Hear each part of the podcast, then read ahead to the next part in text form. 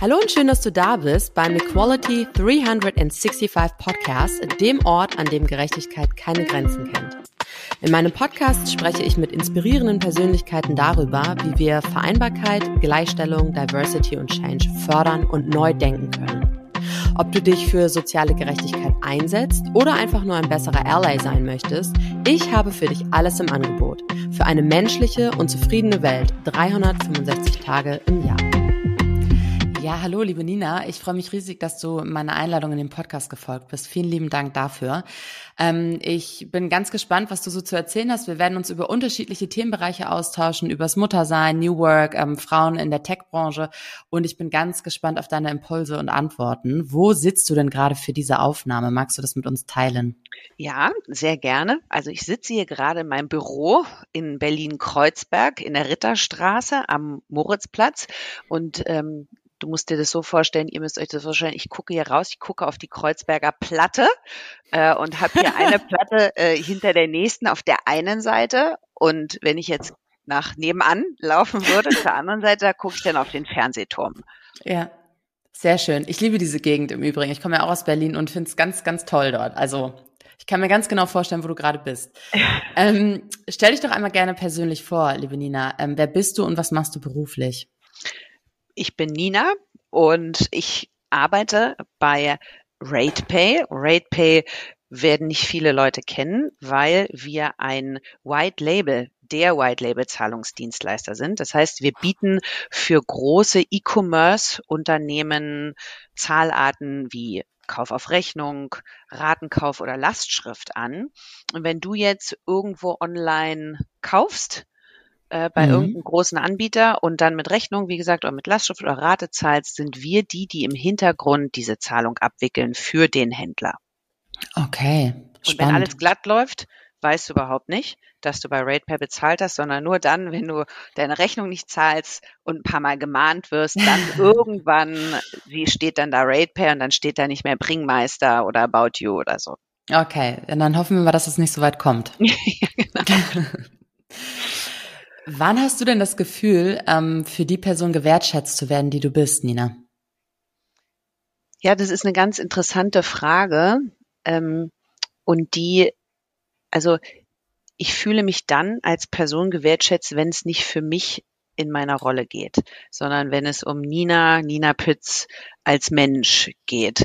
Also im beruflichen zum Beispiel ähm, habe ich mich riesig gefreut. Ich hatte vor zwei Wochen lag hier so ein anonymer Zettel auf meinem Schreibtisch und da stand drauf, vielen Dank für deine Führung und dein Leadership auf Englisch und dann ja. so anonyme äh, Hashtag anonyme Recognition. Und da habe ich mich so drüber gefreut, einfach so, so eine anonyme kleine Notiz, wo sich jemand bedankt hat und da ging es dann nicht um die Chefin Nina, ja, oder die Mitarbeiterin Nina, sondern da ging es um Nina, die ähm, irgendetwas getan hat, was einem Kollegen, einer Kollegin gerade was bedeutet hat. Und das freut mich dann immer. Und im Privaten ist es natürlich auch so, wenn es um mich als Person geht, ja, um irgendwelche Sachen, die ich gemacht habe, um eine Empathie, die ich gezeigt habe.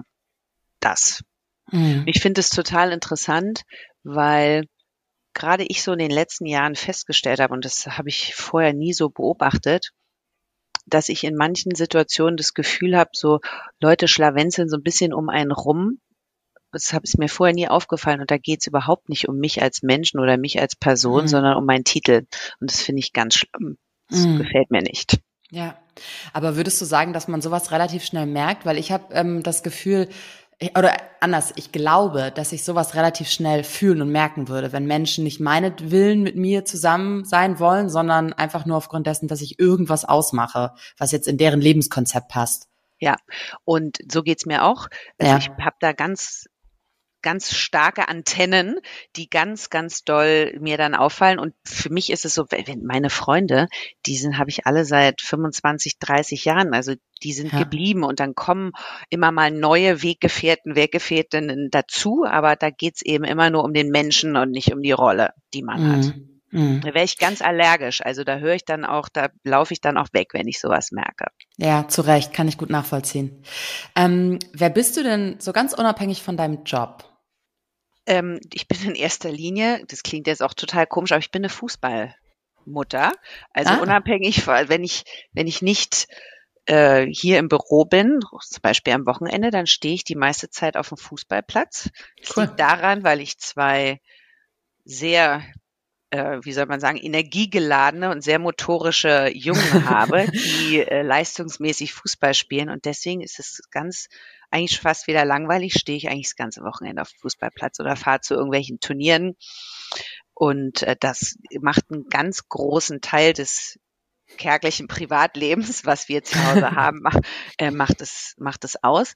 Aber ich glaube, was bei mir auch ganz wichtig ist, wenn du jetzt Mitarbeiter oder Mitarbeiterinnen von RatePay fragst, die sehr eng mit mir zusammenarbeiten, die würden dir sagen, wenn sie mich so ein bisschen näher kennengelernt haben, dass das eigentlich kein Unterschied zwischen der Nina irgendwie im Berufsalltag und der Nina als Privatmensch gibt, weil ich für mich irgendwann mal entschieden habe, ich möchte so authentisch wie möglich immer arbeiten können.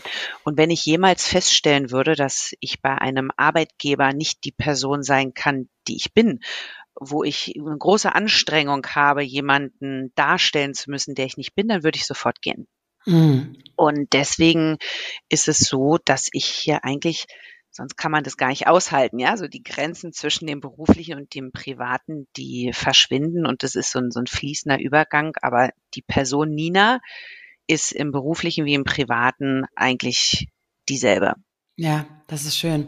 Das ist schön und ich glaube ähm, gar nicht so alltäglich, ne? weil ich schon das Gefühl habe, dass sich viele Leute ähm, verstellen müssen auf eine gewisse Art und Weise, ähm, wenn sie zur Arbeit gehen. Ähm, und ich frage mich, ich habe mich da gerade gefragt, hast du einen Tipp? Weil es ist ja nun auch ganz häufig so, dass man einen Job eingeht, den man glaubt, richtig eingeschätzt zu haben und nach einem halben Jahr merkt man, boah, irgendwie komme ich ähm, mit den Werten, die hier äh, verkörpert werden, gar nicht so auf ein Level. Ich kann mich damit nicht identifizieren und eigentlich passt das irgendwie auch nicht wirklich zu mir. Was macht man dann? Also das ist ja auch menschlich. Ja, und wenn du die Chance hast, in einer großen Stadt zu leben und jetzt nicht auf einem Dorf, wo es jetzt nur einen Arbeitgeber gibt, dann würde ich sagen, du musst sofort gehen. Ja. Und das habe ich immer so in meiner Karriere gehabt. Ich hatte, als ich sehr, sehr jung war, habe ich bei einem Arbeitgeber gearbeitet und habe ich nach zwei Jahren gemerkt, ich werde hier nie richtig Karriere machen können. Da kann ich noch so gut sein und ich kann den doppelten Rittberger machen. Ich werde hier nie das schaffen, weiterzukommen, weil ich nicht Teil dieser Seilschaften bin. Und dann bin mm. ich gegangen und dann mm. habe ich mhm. mich umorientiert. Und dann hatte ich auch mal die Situation, wo ich plötzlich das Wertegerüst der Eigentümer absolut nicht teilen konnte. Und es war mm also es war so schlimm. Da habe ich dann aber auch ein paar Wochen länger gebraucht, als ich eigentlich gedacht habe, weil ich so ein starkes Verantwortungsbewusstsein hatte als CEO und gesagt habe, ich kann ja eigentlich nicht gehen, weil ich verantwortlich bin, aber ich habe mich so an diesem Verhalten und an der Moral und den Werten dieser Eigentümer gestört, dass ich gesagt habe, ich halte das hier keinen Tag länger aus. So geht man nicht mit Menschen um. Mhm. Und dann bin ich auch gegangen. Aber, das muss man auch wieder sagen, ich bin hier in einer Großstadt, hier ist die Bubble, in der ich arbeite, die Digitalbranche, die ist hier. Wir haben einen wahnsinnigen großen Fachkräftemangel. Ich habe natürlich auch immer den Luxus gehabt zu wissen, wenn nicht hier, dann gibt's schon was anderes. Wenn du jetzt das mal auf deutsche Kleinstadt oder Kleinststadt ins ländliche überträgst, da hast du oftmals nicht die Freiheit, sagen zu können, so ich gehe jetzt. Und dann wird's natürlich schwierig, weil ich glaube, mhm. wenn man langfristig in so einer Situation bleibt und sagt, ich habe hier mit den Werten und der Moral und den Behaviors-Themen oder ich bleibe hier einfach weit unter meinen Möglichkeiten und man ist nicht frei, im Kopf zu gehen, dann wird man irgendwann krank. Und ich glaube, so entstehen auch viel Burnouts. Ja, das glaube ich ja, auch. Weil irgendwann wird man depressiv und fängt das alles an zu hinterfragen und wird man krank. Ja, absolut. Ich glaube tatsächlich aber, dass du, also du hast damit total recht und ich finde den Impuls gut, den du gibst, weil du ja sagst, ähm, man darf darüber nachdenken, man darf das reflektieren und gleichzeitig muss man sich natürlich aber auch der Konsequenzen bewusst werden, was nämlich bedeuten kann, du gehst dann und das bedeutet natürlich dann auch, dass du einen neuen Job brauchst, ne? Und diesen Konsequenzen muss man sich bewusst sein. Vielen Dank. Ähm, ich weiß ja, dass du Mutter von zwei Kindern bist und du hast es ja gerade auch schon erwähnt. Ähm, welche Herausforderungen hast du denn persönlich als CEO, Frau und Mutter erlebt? Und wie gehst du damit um? Ja, also das Interessanteste ist, als ich zum ersten Mal Mutter wurde, kam ich nach der Elternzeit und ich war zwölf Monate zu Hause, kam ich zurück, amerikanisches Digitalunternehmen und ich bin direkt befördert worden.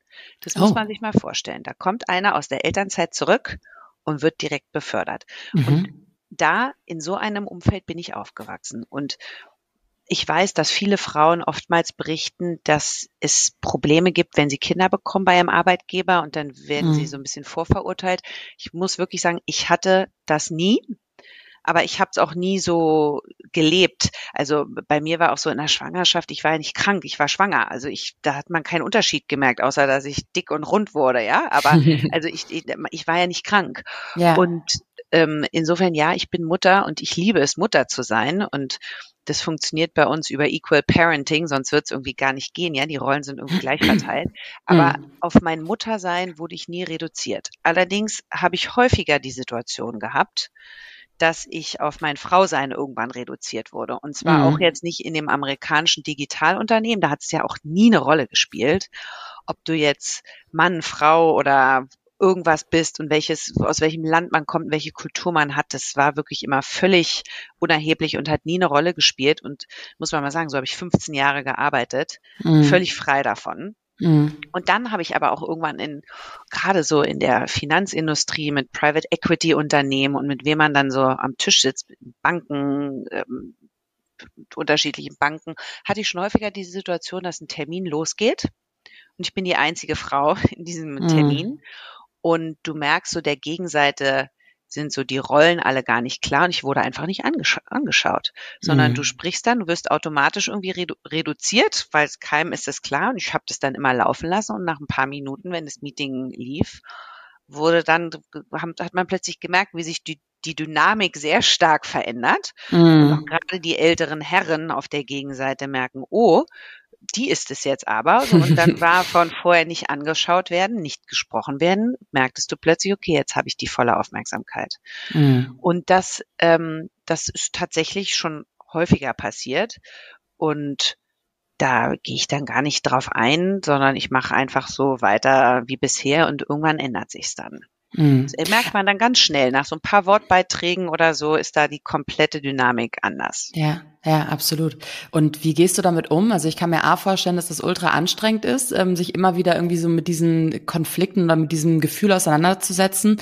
Ähm, und auf der anderen Seite ähm, frage ich mich auch, was glaubst du, woran das liegt? Also ist das Unsicherheit auf Seiten es ist aus meiner Sicht ist es sozialer Bias. Also wir mhm. wachsen ja alle in irgendeiner Form auf, mhm. sind geprägt durch unsere Familien, durch unsere Freunde, durch unser Umfeld. Und gerade, das klingt jetzt so, ja, in diesen älteren in den bisschen älteren Generationen, die sind halt so aufgewachsen. Da kennt man das nicht. Da war eine ganz klassische in Deutschland jetzt, ja. Wir reden jetzt nicht über Amerika und Frankreich, die da deutlich fortschrittlicher sind oder die skandinavischen Länder, sondern in Deutschland war dann ganz früher war es doch die klassische Rollenverteilung. Der Mann geht arbeiten, die Frau top qualifiziert, promoviert, sonst was gemacht. Aber wenn die Kinder kommen, bleibt die halt zu Hause. Ja. Und wenn du das so lebst, dann tust du das. Das ist aber, würde ich mal sagen, in der Generation, die 45, also jetzt 45 Jahre alt ist und jünger, die haben das überhaupt nicht mehr. Die mhm. sind ja, ich meine, guck mal, bei uns machen alle Männer Elternzeit. Also ja. da ist dann so, dass ich manchmal merke, oh, jetzt habe ich einen Bias, dass ich sage, muss der jetzt zwölf Monate Elternzeit nehmen? Kann der jetzt ja. nicht bitte sechs Monate irgendwie nehmen, ja? ja. Und dann sagt er, nee, das ist meine Frau, die arbeiten geht. So, und dann denke ich, ja. finde ich total cool, ja? ja. Aber da merke auch ich, dass, äh, dass wir das teilweise haben. Aber dann erinnere ich mich immer an unsere amerikanischen Freunde zurück. Ich meine, da musste ja, die sind nach sechs Wochen nach der Geburt alle Vollzeit im Job. Ja. Und dann kommt dann die Babysitterin oder die Nanny oder der Mann und bringt das Kind zum Stillen hin. Und dann, da haben die ja. da irgendwelche Still- und Abpumpräume. Und dann, da, das interessiert keinen. Das ist doch in Frankreich genauso. Nur bei uns ist das halt so ein Thema. Mhm. Wie, du willst nach drei Monaten wieder arbeiten gehen in Deutschland? Ja, echt? Was, und wer kümmert sich dann um deine Kinder? Und das passiert mir ja auch im bestimmten Rahmen. Ich werde da total vorverurteilt. Ja. Äh, dass du dann automatisch, entweder wird dir die Kompetenz im Job abgesprochen oder dir wird die Kompetenz als Mutter abgesprochen. Mhm. Ne? Mhm. Es wird immer so selten, so alles geht, kann doch gar nicht gehen. Wo ich sage, natürlich kann alles gehen. Geht doch bei Männern auch. Warum soll es bei Frauen nicht gehen? Ja, ja, absolut. Was bedeutet denn für dich, deiner Rolle als Mutter ähm, zu erfüllen und auch zu leben? Und wie lebst du Mutterschaft für dich? Ja, also an sich ist es ja eine interessante Frage, weil überleg dir mal, fragen wir Väter, wie sie Vater, also wie sie Vaterschaft leben im Job, wenn sie einen Job haben? Wir fragen Väter nicht danach. Also wirst du, ich kann mir nicht vorstellen, dass ich jemals, also ich erinnere mich jedenfalls nicht daran, dass ich jemals einen Vater gefragt habe, lebst du Vaterschaft? Aber wie ich für mich Mutterschaft lebe, ist, wie glaube ich jede andere Mutter auch, und dann ist es nur, ich habe halt nicht so viel Zeit. Ich bin ja keine Fulltime-Mutter, die den ganzen Tag zu Hause ist. Die hat halt logischerweise mehr Zeit mit den Kindern. Bei mir ist es begrenzter. Aber ich lebe das wie jede andere auch, nämlich mit ganz viel Liebe und Begeisterung und ähm, nur, dass ich eben auch noch andere Themen habe. Also mein Mann und ich, für uns ist das ganz wichtig. Wir sind immer da, wenn unsere Kinder uns brauchen.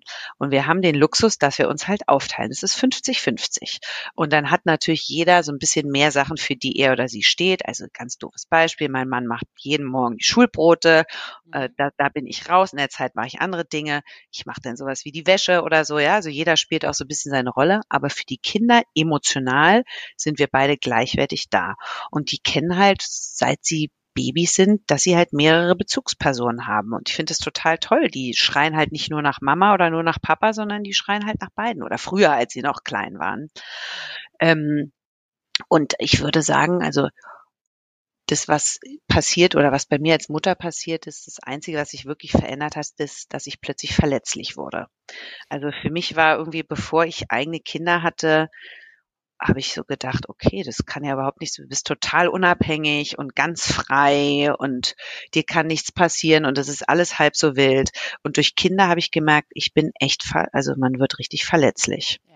Und so, das ist aber eigentlich das Einzige, was sich verändert hat, außer dass man natürlich nicht mehr für sich alles irgendwie machen kann, ne? dass man auch fremdgetrie äh, fremdgetrieben und fremdgesteuert ist. Aber ja, Woran merkst du das bei dir? Ich kann das sehr gut nachempfinden. Ich glaube, oder ich kenne eigentlich keine Mutter in meinem in meiner Bubble, in der ich lebe, die das nicht kennt, diese Verletzlichkeit und auch irgendwie diese Ängste und diesen, diesen hohen Anspruch oder auch dieses hohe Gefühl nach Verantwortung übernehmen müssen, irgendwie in gewisser Art und Weise ja auch, ne?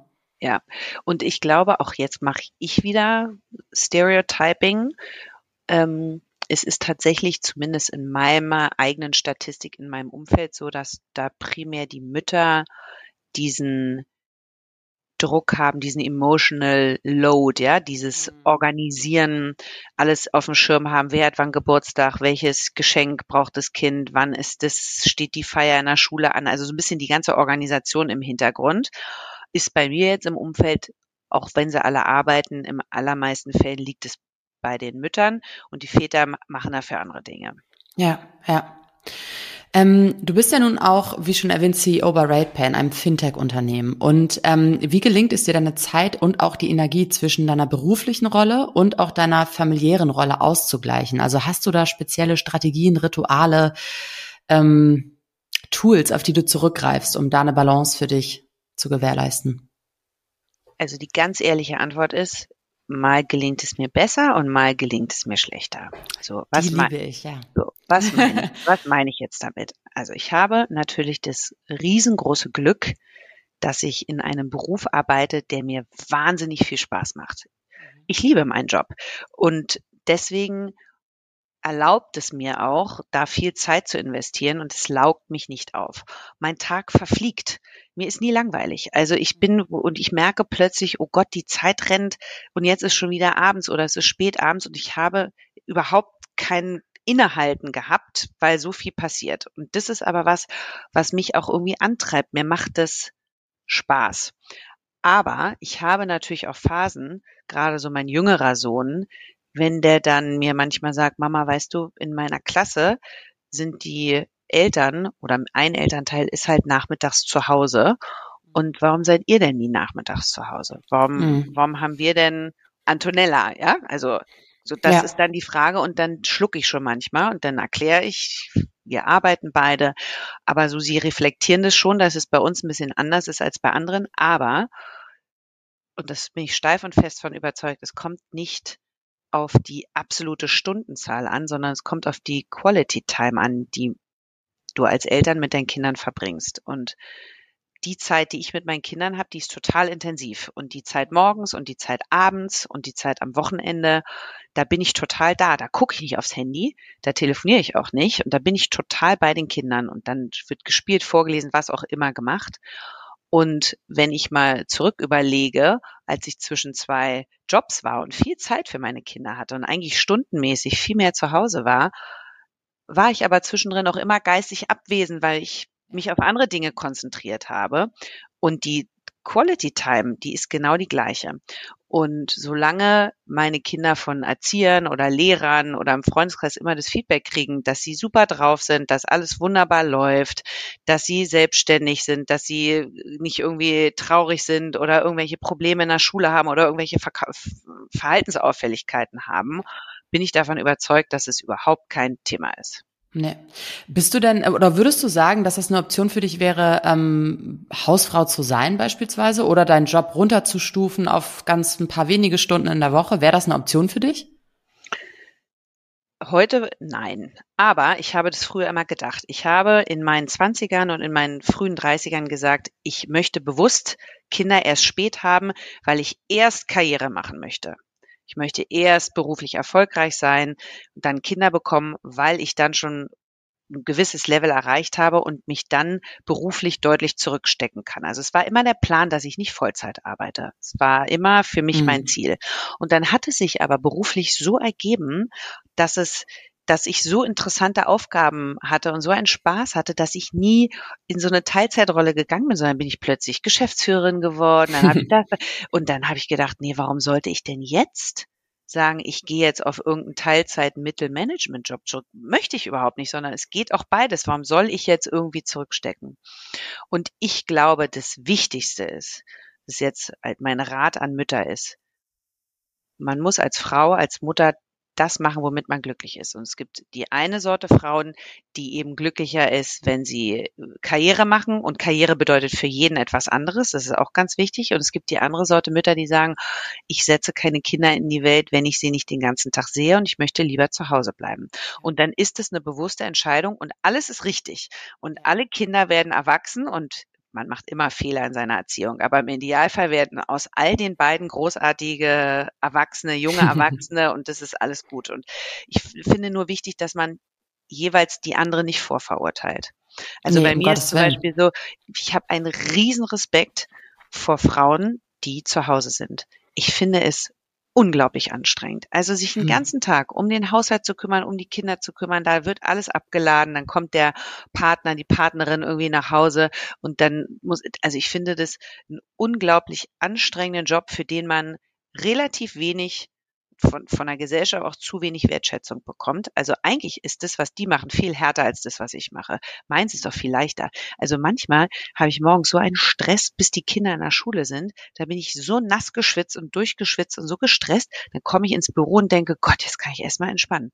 So, das kann sich da eine Hausfrau überhaupt nicht vorstellen, weil die denkt, dass meine Sache so, so stressig ist. Aber ich sage immer, meine Güte, ich habe so einen Respekt vor diesen Frauen. Wahnsinn, was die alles leisten. Ja, bin ich absolut bei dir.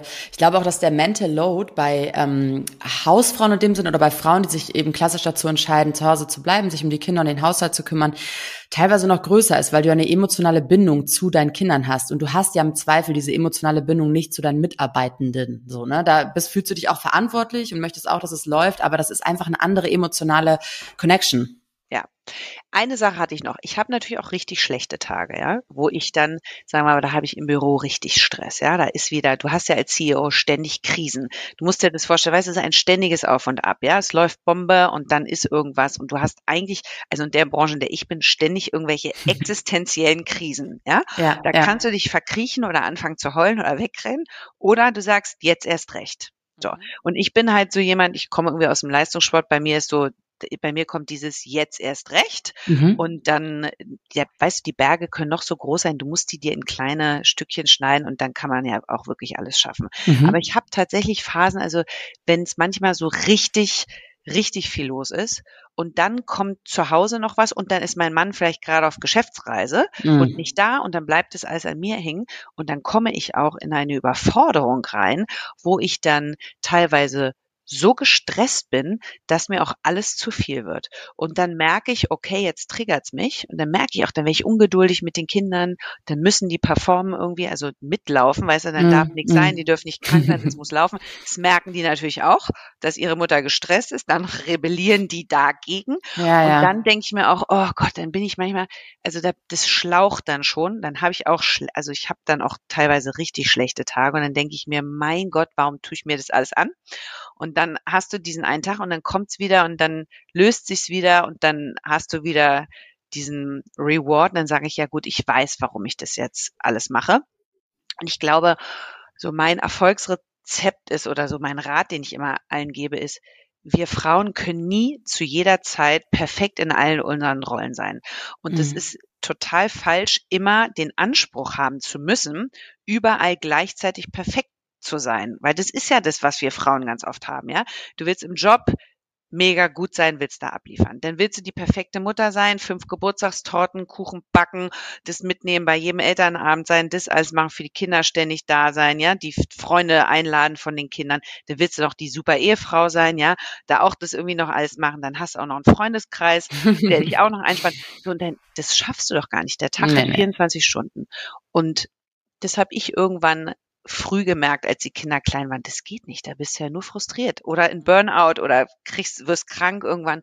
Und ich sage jetzt so, ich habe die Stunde jetzt, in der bin ich jetzt CEO, jetzt habe ich die Stunde, in der bin ich jetzt Mutter oder hier bin ich jetzt Ehefrau, hier bin ich Freundin und bin für meine Freunde da und es ist, darauf konzentriere ich mich dann, dann ist man da super, aber die andere Rolle wird in der Zeit halt nicht gespielt oder spielt ja. eine untergeordnete Rolle. Und damit komme ich jetzt mittlerweile gut klar und es ist nicht mehr mein Anspruch, jederzeit in allem perfekt zu sein und ich bin es nicht. Mhm. Also wenn als Beispiel, wie sich meine Post zu Hause stapelt, das sitzt mir so im Nacken, aber mhm. das ist dann eine Priorität von mir. Ich komme da nicht nach, ja. Weißt du, ich habe ja keinen 40-Stunden-Job. Da habe ja. ich Kinder, dann habe ich einen Mann und irgendwann habe ich auch noch mal vielleicht mal eine Viertelstunde für mich, die ich dann auch mal brauche und dann bleibt es halt hinten an. Und das ist mhm. okay so. Das macht man dann halt wann anders. Ja. Gab es jemals einen Moment, wo du das Gefühl hast, aufgeben zu wollen, weil dir das alles zu viel wurde?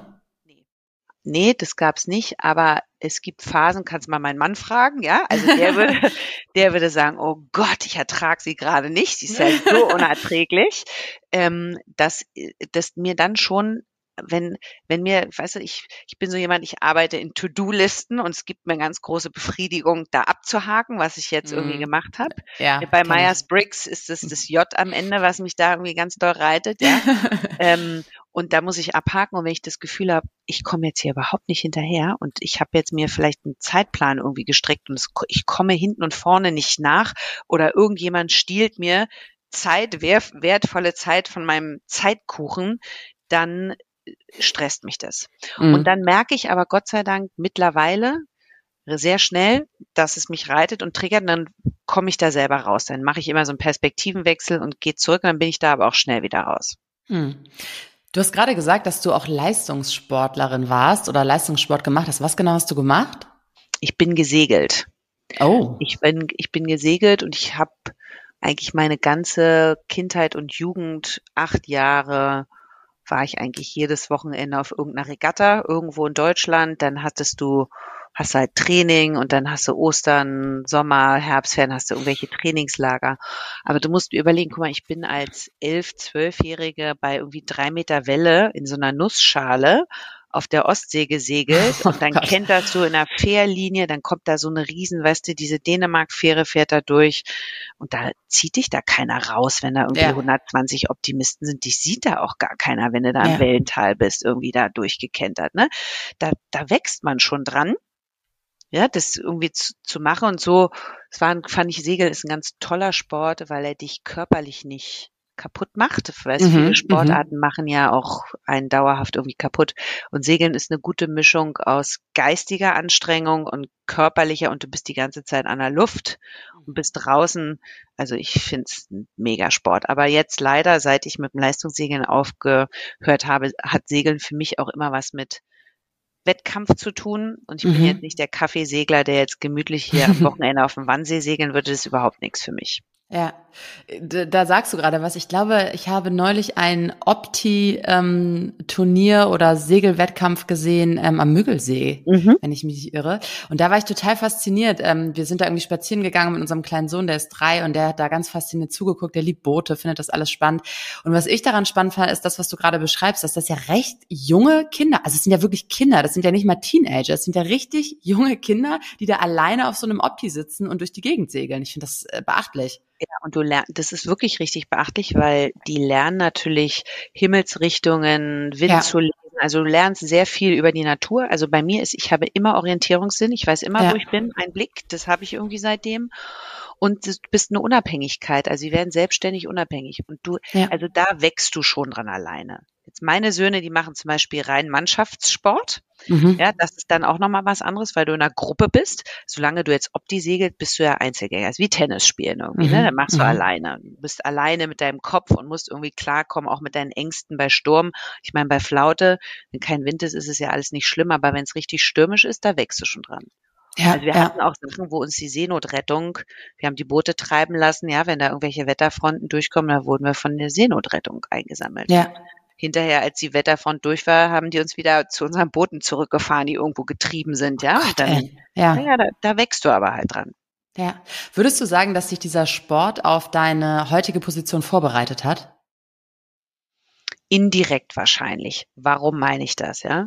Also ich war immer, was den Sport anging, unglaublich ehrgeizig. Also es war auch in der Schule beim Leichtathletik so, wenn wir dann als früh hast ja 50 Meter gemacht, dann wird's 75, dann 100, weißt du, dann machst du mal 200 so.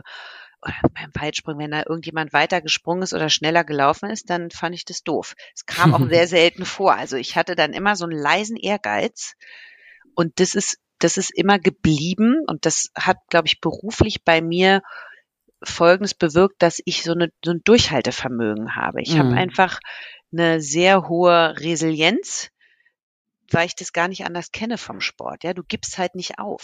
Also der Sport lehrt dich halt mit Niederlagen auch umzugehen. Du kannst nicht immer gewinnen. Das gehört dazu. Du musst verlieren und du mhm. musst lernen. Und dann hat man Jahre, in denen ist man gut, da ist man in guter Form. Da hat man Jahre, in denen ist man nicht so gut, da muss man hart trainieren ja, und, und an seinem Kopf arbeiten ist ja ganz oft eine Kopfsache. Mhm. Und das hat mir im Beruf insofern geholfen, als dass ich es immer schaffe, mich positiv einzustimmen. Also ich habe eine sehr starke positive Grundeinstellung einfach. Das Glas ist bei mir im Prinzip immer halb voll und nicht halb mhm. leer. Also man mhm. sieht immer irgendwie die Möglichkeiten. Und ich halte halt, glaube ich, länger durch als andere. Wir würden mhm. manche anderen schon längst hinschmeißen, sagen, aber ich habe da keinen Bock mehr drauf, das ist mir alles zu blöd hier. Und ich beiß mich dann da halt noch ein bisschen durch. Dankeschön.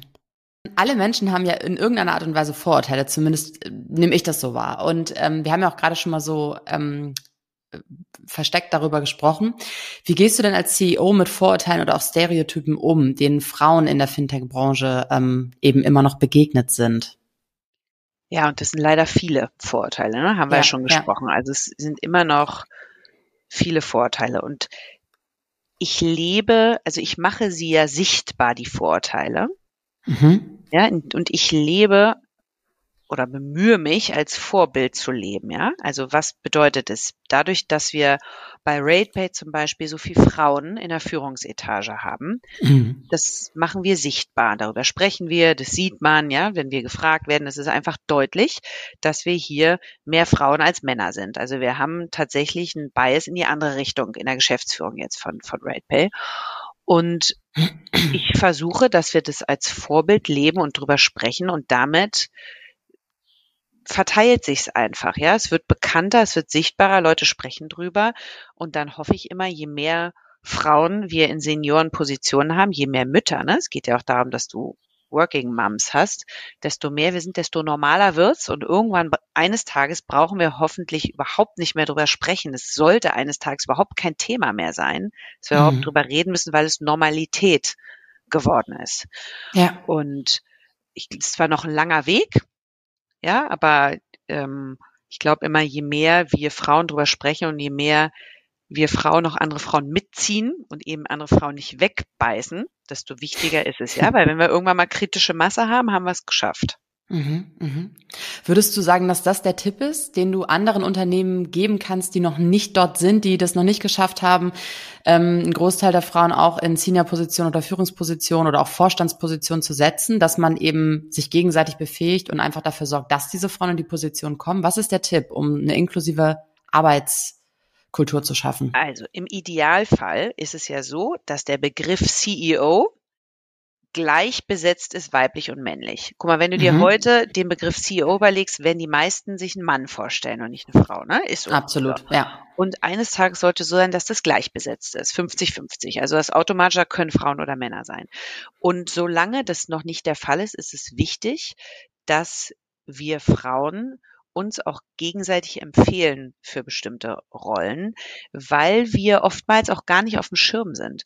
Überleg mal, wie that genetzwerkt wird, ja. Also hm. Männer netzwerken unter sich. Die haben eine bestimmte Art und Weise, wenn keine Frauen dabei sind, wie genetzwerkt wird und dann werden sich bestimmte Positionen eben auch zugeschustert. Man kennt jemanden, da wird was frei, sagt man, ruf doch mal den an. So, und wenn du den, das aber öffnest, ähm, Im Idealfall ist es so, dass man nicht einen Mann oder eine Frau anruft, sondern man ruft den oder die Beste für die Rolle ein. Und es sollte egal sein, ob es ein Mann oder eine Frau ist. Ne? Mhm. Aber wir brauchen erstmal genügend Frauen. Deswegen ist es bei mir so, dass ich vor einigen Jahren mal beschlossen habe, immer dann, wenn es zwei gleich geartete Kandidaten gibt für eine Rolle, gleiche Erfahrung, gleiches Skill, gleiches Potenzial, wir nehmen immer die Frau. Mhm. Ja, mhm. solange wir nicht kritische Masse haben, also solange wir nicht bei 50-50 sind. So, und das verfolge ich auch immer konsequent. Ist einfach wichtig, wenn mich ein Headhunter anruft und sagt, ich suche für die und die Rolle jemanden, kennst du, Nina, kennst du jemanden? Dann empfehle ich immer auch lauter Frauen aus meinem Netzwerk. Immer. Ja, ich cool. empfehle auch Männer, aber ich empfehle in erster Linie auch immer Frauen. Und ich überlege dann, wenn mir nicht sofort einer einfällt, dann sage ich dem Headhunter oder der Headhunterin, ich überlege nochmal und dann gehe ich nochmal wirklich durch mein LinkedIn durch und gucke nochmal, wen könnte ich denn da jetzt, wer fällt mir denn jetzt da plötzlich doch nochmal ein. Du hast es gerade so schön schon gesagt, äh, wenn wir Frauen uns nicht gegenseitig wegbeißen. Ähm, das fällt ja so ein bisschen, die einen sagen, man soll das nicht sagen, ich sage das jetzt trotzdem mal Stutenbissigkeit, ist das Wort, was mir da direkt einfällt. Ähm, wieso, wieso sind wir Frauen so und ähm, wieso ist es auch heute schon noch an der Tagesordnung, finde ich. Ne? Also es ist schon noch so, dass wir Frauen uns teilweise auch gerne wegbeißen und uns eben nicht unterstützen. Wieso machen wir das? Ich finde es so schade. Also es, ich reagiere auch richtig allergisch drauf. Also das ist was, damit habe ich ein ganz großes Problem. Weil ja. wir sind so wenig Frauen, wir müssen zusammenhalten. Das ist ein ganz klarer Fakt, ja. Wir müssen zusammenhalten. Wir sollten uns nicht wegbeißen. Ich glaube aber, also auch da jetzt, ne, ich habe noch nie eine stutenbissig, äh, stutenbissige 30-Jährige gesehen. Noch nie, ja. Aber ich habe Frauen, die deutlich, äh, weißt du, die keine Millennials sind oder jünger, ja. die habe ich schon deutlich ja. gesehen. Und ich kann mir vorstellen, dass das daher kommt, weil diese Frauen so hart arbeiten mussten und so viel mehr leisten mussten, als ihre männlichen Kollegen, um in diese Rollen zu kommen, dass man dann irgendwann so wird, leider. Ja, weil es ist tatsächlich so mit Glass Ceiling und gerade in der, in der Altersklasse, dass diese Frauen, wahrscheinlich mussten sie nicht nur doppelt so viel leisten, sondern dreifach so viel leisten wie ihre männlichen Kollegen. Und die mussten sich so durchbeißen und wahrscheinlich auch so männliche Attribute irgendwie haben, dass man dann, wenn dann, jetzt mache ich auch wieder Stereotypen, wenn dann so jemand anders kommt, nee, dann hat die das vielleicht nicht verdient in deren Augen, sondern die muss halt mindestens genauso hart arbeiten, um dahin zu kommen. Mhm. Also das ja, das ist ein gutes Argument, aber irgendwie keine Rechtfertigung, finde ich, ne? Weil wenn man sich vorstellt, also ich habe das tatsächlich mal erlebt in der Agentur, da hat eine Vorgesetzte von mir auch zu mir gesagt, ähm, irgendwie so nach dem Motto, wenn du wüsstest, was ich alles durchgemacht habe, das musst du auch erstmal durchlaufen, bis du das äh, verdient hast, was ich hier leben darf, so nach dem Motto. Und ähm, ich fand das ganz schlimm, weil ich in dem Moment dachte, ja gut, aber nur weil du das jetzt lebst, wieso muss ich das leben? Also es ist ja genauso, als wenn irgendjemand, der irgendwie von seinen Eltern ähm, misshandelt wurde, sagt, jetzt mache ich das auch, weil ich habe das so erlebt. Also ich finde, da gehört gehört dann ja auch so ein gewisses Maß an Selbstreflexion zu, zu sagen, ja, das ist schade, dass du das erlebt hast, es tut mir für dich leid, aber bitte mach's doch anders, weil du weißt ja, dass es nicht angenehm war. Ja, und ich hatte auch mal so eine Chefin in meinem ersten Job, ähm, die, die war so gemein und die fand, die fand es so schlimm mit mir, dass da so eine intrinsisch getriebene, etwas jüngere irgendwie kommt, die einfach mhm. Spaß hat und da den Job gut machen will die hat mich zum Beispiel als einzige gesiezt. Alle hat sie geduzt und mich hat sie gesiezt. Ah, also es fies. war wirklich, es war wirklich schon, und ich bin dann gegangen. Ich bin gegangen, weil ich habe dann gesagt, so, also das brauche ich weder aussitzen noch irgendwas, ich gehe dann. Ja. Und das ist ja immer was, wo ich sage, für mich ist das was, ich werde das nicht werde nie so sein. Ich habe mir vorgenommen, ich bin so nicht. Und da muss man sagen, ich hatte bei eBay natürlich tolle Chefinnen, ja, sensationell. Die haben alle Wahnsinnskarriere gemacht und da war niemand so, ja. Also ich hatte dann auch ehrlich gesagt mein ganzes, also ganze Karriere über und bei all den Unternehmen immer Glück, dass ich richtig tolle Chefinnen hatte. Hm. Die auch das Potenzial gesehen haben, die dann auch gesagt haben, da ist jemand, der, der vielleicht richtig gut ist, die das auch gefördert haben.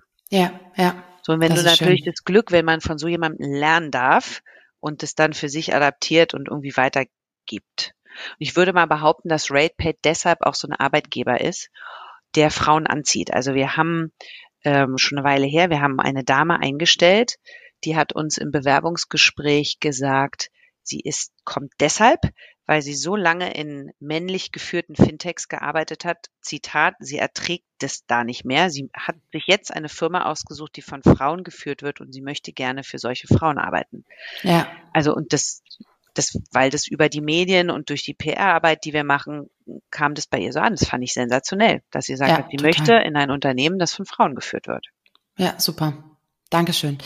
Ähm, wie würdest du denn sagen, was ist, was ist dein Geheimrezept, dass du es nach ganz oben geschafft hast, ähm, als Frau und in der Fintech-Branche? Ich möchte das immer wieder betonen, weil das eben sehr außergewöhnlich ist und du dazu eben auch noch zweifache Mutter bist. Ähm, gab es ein Geheimrezept oder war das für dich immer klar und hast du den Weg ganz äh, entspannt nach oben gemacht? Ich wollte nie CEO werden. Also das ist okay. so ganz, ähm, ich habe nach dem Studium mir aufgeschrieben, was ich gern beruflich erreichen würde. Das weiß ich noch. Das haben wir, ich habe an der Business School studiert und da war immer, ihr müsst euch die Ziele aufschreiben. Und ich, das war für mich schon der absolute Wahnsinn, dass ich das irgendwie nach ein paar Jahren erreicht hatte. Und dann habe ich immer gesagt, für mich, ich will glücklich sein in dem, was ich tue. Für mich geht es darum, Spaß zu haben auf der Arbeit, weil wir verbringen so viel Zeit damit. Ich möchte einfach was tun, was mir Spaß macht. Und ich habe auch ich wurde belächelt auch übrigens am Anfang meiner Karriere von einigen Kommilitonen bei mir von der HHL, weil ich muss dir vorstellen, 50 Prozent gehen da ins Investmentbanking. Zu meiner Zeit damals die anderen 50 Prozent gehen zu einer Investmentbank. Mittlerweile mhm. sind alles Gründer, ja, aber ich bin ja schon ein bisschen älter. Also das war vor der Zeit, bevor alle immer sofort gegründet haben. Und ich war quasi die einzige, die in ein Handelsunternehmen gegangen ist, die nicht in eine Unternehmensberatung oder ins Investmentbanking gegangen ist. Und ich habe mal die locker die Hälfte von allen anderen verdient. Mhm. Die hatten da schon ihre Porsche. Da habe ich noch mal, war ich gerade mal über die Grenze zur Privatversicherung irgendwie. Also das ja. muss man sich mal vorstellen. Aber ähm, da hat der Vater meines damaligen Freundes, der hat mir gesagt, Nina, entscheide dich im Job nie nach dem Geld. Geh immer danach, was dein Herz dir sagt, was dein Bauchgefühl sagt, mach das, was dir Spaß macht und das Finanzielle kommt eines Tages dann von alleine. Und das habe ich immer beherzigt und ich habe immer so entschieden und es war mir dann auch egal, was irgendwie andere von mir denken oder so, ja. Ähm, und das habe ich konsequent fortgeführt. Deswegen habe ich nie gesagt, ich möchte CEO werden, sondern es hat sich irgendwann ergeben. Und zwar war es so, dass mein alter Chef ähm, bei, bei eBay mir irgendwann gesagt hat, Nina, möchtest du CEO von Brains for Friends werden? Und ich habe gesagt, ich will es überhaupt nicht machen. Und dann hat er mich da vier Wochen bequatscht und hat mir erklärt, warum nur ich diesen Job machen kann und kein anderer. Und ich wollte das partout nicht machen, weil ich da auf diese Aufgabe keine Lust hatte, weil das war einfach ein, eine Harakiri, eine Selbstmordmission. Da habe ich gesagt, mhm. ich mache das Ding nicht. Und dann hat er mich aber überzeugt und ich habe es tatsächlich gemacht und ich habe ganz schnell dieses mittelständische CEO sein lieben gelernt. Warum? Mhm. Weil ich für mich verstanden habe, dass ich einen Impact generieren kann. Ich treffe ja eine Entscheidung. Ich bin für alles selber verantwortlich. Ich kann es nicht auf irgendwelche Amerikaner oder Chinesen in der Matrix schieben, mhm. in einer Matrix-Organisation, sondern ich treffe eine Entscheidung und ich bin unmittelbar dafür verantwortlich und ein paar Wochen später sieht man es in der P&L. Und ich habe gemerkt, dass ich in der Kultur so viel bewirken kann und auch Mitarbeitenden etwas zurückgeben kann, die plötzlich total Spaß haben an der Sache, die alle auf eine Purpose irgendwie mitgehen und sagen, boah, sie haben richtig Lust, jetzt jetzt diesen Weg die nächsten Jahre mitzugehen. Und dann bin ich da reingewachsen. Ich hatte keinen Mentor, der mir das erklärt hat. Oder ich hätte mir immer mal gewünscht, übrigens, dass ich einen Mentor, eine Mentorin habe, die ich mal fragen kann in so Sachen. Sowas hatte ich alles nicht, sondern ich bin da einfach so reingewachsen.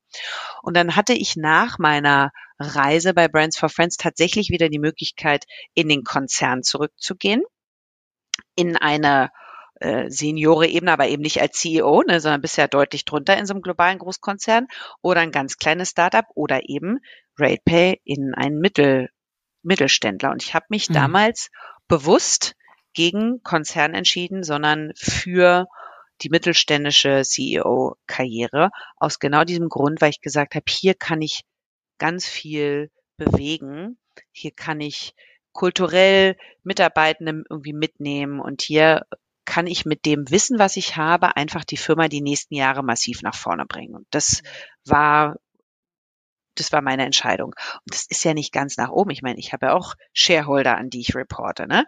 Also jetzt mal, das klingt zwar so, ja, ich bin CEO von RatePay und wir haben 260 Mitarbeiter, ja, und wir machen auch äh, einige Millionen Revenue. Ne? Wir sind ja jetzt auch kein kleines Rad, aber trotzdem habe ich ja auch wieder Chefs.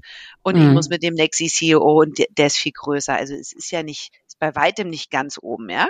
Also ich das, ich bin jetzt überhaupt kein Steve Jobs oder Jeff Bezos weit gefehlt, ne? aber ich bin eine mittelständische CEO und ich bin sehr glücklich in dem, was ich tue und ich kann hier auch noch eine Weile ähm, zu deutlich Mehrwert beitragen. Und so ist mhm. es gut. Und wenn ich merken würde, dass ich jetzt hier nichts mehr beitragen kann, dass mein Job fertig ist, dass ich jetzt da bin, dann würde ich auch gehen, ja? Dann ist der Weg frei für jemand anderen, der das dann besser macht.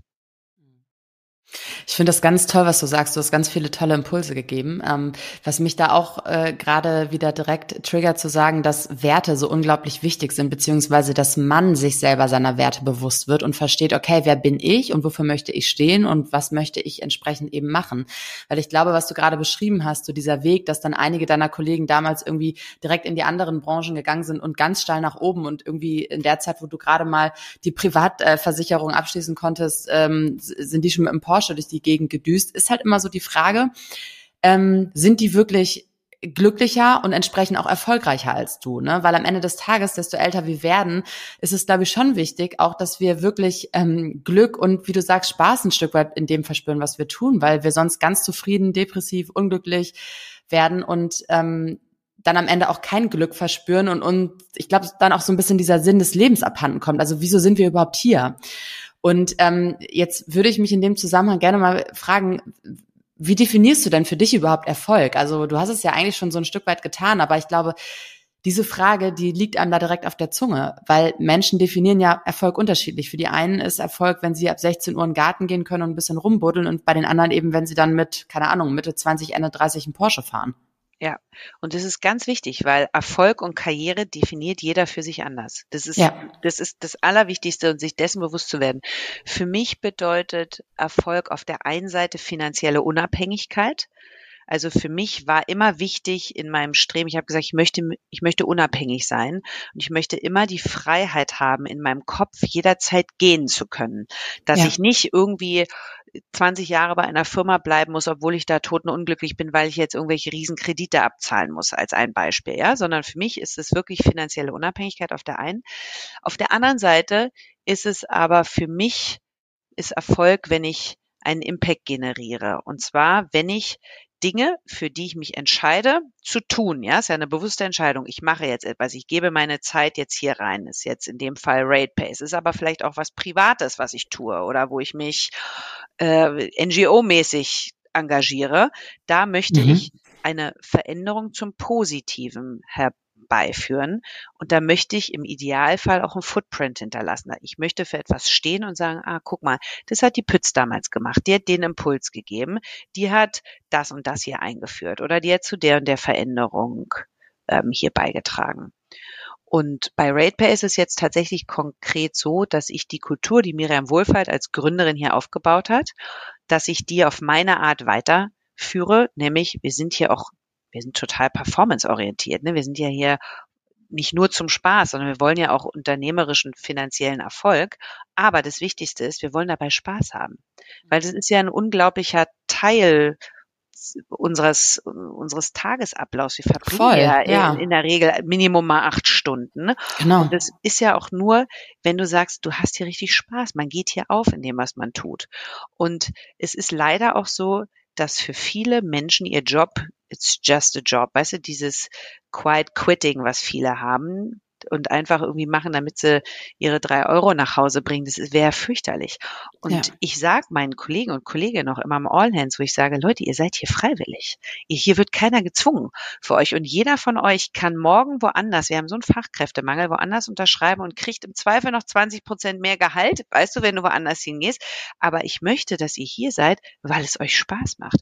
Und für mich ist zum Beispiel auch, wir fragen ja regelmäßig die Mitarbeiterzufriedenheit ab, ja wir sind durch eine harte Phase gegangen, wo wirklich ein Großteil der Leute auch nicht happy war, ja, weil wir mhm. Geld sparen mussten und Einschnitte hatten und so weiter. Aber ich sage immer, eine, ich will dauerhaft eigentlich eine Mitarbeiterzufriedenheit haben von mindestens 75 Prozent, weißt du, da gibt's ja diese globalen Glint-Studien, Werte und so. Und wenn ich, wenn man dauerhaft unter 75 ist, Mensch, dann muss man sich doch die Kugel geben. So und mittlerweile am Anfang waren sie alle schockiert, als ich das gesagt habe, weil ich ihnen gesagt mhm. habe, Leute, mit dieser, mit diesem Feedback hier, ihr müsstet doch entweder alle im Burnout sein oder sowas von frustriert, euch die Kugel geben. Das ist doch schrecklich. Guck mal, ja. ihr seid hier freiwillig. Lasst es uns doch gemeinsam so machen, dass wir richtig Spaß haben haben. Du, wir sind wieder weit über 70 jetzt. Und mittlerweile Geil. geht es so, äh, verstehen Sie auch, was ich damit meine, ja? Ich polarisiere ja. natürlich damit auch, aber das Grundverständnis ist klar. Wir entscheiden uns bewusst, wo wir unsere Arbeitszeit hingeben und was wir ja. mit unserer Zeit tun. Ja, ich finde das so toll, dass du das sagst. Mein Herz geht wirklich richtig auf, weil man das so, so selten hört von ähm, CEOs oder ganz eben ganz, ganz oberen Levels, dass es im Job auch um Spaß geht. Ähm, und ich bin sogar der festen Überzeugung, dass wenn die Mitarbeitenden Spaß haben, dann ist ja auch die Produktivität, die Effizienz, der Gewinn am Ende des Tages besser, weil das ein Kreislauf ist, der sich ja gegenseitig befruchtet, wenn man so sagen möchte. Und ähm, ich kann das total unterstützen. Ich finde das großartig. Dankeschön. Ähm, was hältst du denn von der Aussage, dass man alles erreichen kann, wenn man nur hart genug dafür arbeitet? Ich sehe das so ein bisschen zweischneidig, ja, weil ähm, ja, also mit positivem Mindset kann man richtig viel machen, ja. Du kannst mit einer positiven Grundeinstellung und harter Arbeit kann man viel tun. Es gibt aber viele Leute, die unglaublich hart arbeiten und die nicht das Glück haben, zur richtigen Zeit am richtigen Ort zu sein und dann irgendwie mal gesehen werden und dann den nächsten Schritt machen, sondern die arbeiten so hart und knapseln tatsächlich rum. Und deswegen gilt es tatsächlich nicht für alle. wenn du das Pech hast, vielleicht nicht in der richtigen Familie zu sein und nicht die Erziehung kriegst oder die Schulbildung kriegst, dann ist es in der heutigen Zeit echt schwer, das alles aus eigener Kraft zu schaffen. Und sogar in Deutschland, in einem Land, wo man eigentlich immer gesagt hat, wir haben hier ein tolles Bildungssystem und man kann hier alles schaffen, das stimmt einfach nicht mehr. Wenn du in Berlin auf der falschen Schule bist, dann ist es einfach deutlich schwerer. Da musst du schon so einen starken Willen haben und du brauchst immer auch ein bisschen Glück. Und man ja. kann sagen, was man will. Ja, natürlich arbeite ich hart. Und ich habe noch nie nur 40 Stunden gearbeitet. Und ich habe auch immer überperformt und immer mehr gemacht als das, was ich machen musste. Aber ich habe trotzdem ein wahnsinniges Glück gehabt, dass ich auch Leute hatte im Unternehmen, die mich gesehen haben, die mich gefördert haben. Irgendwann war ich mal zum, zur richtigen Zeit am richtigen Ort. Weißt du, dann wird ein Platz frei, dann habe ich den genommen, dann habe ich da Gott sei Dank auch performt, so dass es weiterging. Aber es gibt total viele, würde ich behaupten, die meinen Job genauso gut machen könnten wie ich, die mhm. nur eben nicht das Glück hatten, so gesehen zu werden. Das muss man auch ja. ganz klar sagen. Ja, ja, und ich finde, du hast total recht. Ich glaube, man darf schon auch sagen, dass diese Menschen, die ähm, der Meinung sind, dass man alles erreichen kann, mit Sicherheit auch das Zeug dazu haben ne? und ähm, gute Qualitäten mitbringen und Fähigkeiten, aber vielleicht auch tatsächlich das gute Vitamin B hatten oder ähnliches, was denen so ein bisschen dazu verholfen hat, ne? oder eben zur richtigen Zeit am richtigen Ort waren. Und ich glaube, dass ähm, so Stichwort soziale Ungleichheit ähm, ist schon wichtig, dass man das immer wieder betont, dass Menschen, die ähm, eben aus anderen Familien kommen und nicht mit dem goldenen Löffel irgendwie geboren sind, es einfach schwerer haben und teilweise nicht mal überhaupt diese Chance bekommen, dahin zu kommen. Und ich glaube, darauf wollte ich auch so ein Stück weit hinaus. Also Dankeschön. Das ist genau das. Und dann kann ich immer nur sagen, der Glaube an sich selbst, der ist essentiell. Man muss äh, auch insbesondere in der heutigen Zeit, man muss ganz stark auch fest daran glauben, dass man Dinge schaffen kann. Also mit dem richtigen Mindset kommt's äh, kommt man schon sehr weit. Aber wie gesagt, nicht jeder hat das Glück. Und ich habe, ja. ich sehe das auch in meiner eigenen Familie, ja. Also mein Bruder, der macht, der arbeitet so hart und macht einen Job, wo ich immer sage, Wahnsinn für das Geld, was du da mhm. alles machst. Und das mhm. wird sich aber auch nie ändern, weil er einfach in so einem, in so einem Berufsweg gefangen ist. Und der kann ja. auch so hart arbeiten. Und es wird halt, bestimmte Dinge gehen dann halt einfach nicht. Ja, ja. Kann ich gut verstehen, danke. Ähm, Nina, wir sind jetzt fast am Ende und ich habe mich gefragt, mit wem würdest du gerne mal zu Abend essen, egal ähm, ob tot oder lebendig und wieso? Ich würde total gerne mit Steve Jobs mal essen gehen. Warum? Ja? Ähm, ich habe damals diese Rede gehört, die er in Stanford da bei den Absolventen gehalten hat. Mhm, diese, mhm, die kenne ich ja. Die finde ich nach wie vor, ist glaube ich eine der besten Reden. Stay, stay hungry, stay foolish. Ja, das mhm. ist das Beste, was er gesagt hat. Und ich glaube, der Steve Jobs, der war so brillant. Ähm, dieses, also wie man aus der Garage das schafft, so ein Unternehmen aufzubauen der hat wahnsinnig viel Opfer auch gebracht, um dahin zu kommen. Und ich würde ihn einfach gerne, oder ich hätte ihn gerne, wenn er jetzt noch leben würde, ja, und ich da äh, was gewinnen würde, würde ich ihn tatsächlich fragen, wie er das gemacht hat und was ihn immer so angetrieben hat. Das mhm. ist der eine im beruflichen Kontext. Und wenn ich dann noch so einen anderen Kontext weiß, finde ich auch total spannend. Ich würde total gern wissen, wer Banksy ist. Allein deswegen würde ich schon oh. gerne, äh, deswegen würde ich schon gern essen gehen, ja, weil ich einfach wissen würde, vielleicht ist es ja sogar eine Frau. Also man weiß es ja. einfach nicht genau. Ne? Ja. Ist wahrscheinlich ein Mann, aber who knows, ja? Das würde ja. ich auch total gern wissen. Weil ich auch denke, das ist auch absolut genial. Ähm, und so, so eine genialen Menschen, die finde ich unglaublich inspirierend und spannend, von denen würde ich gern lernen. Sehr cool. Cool.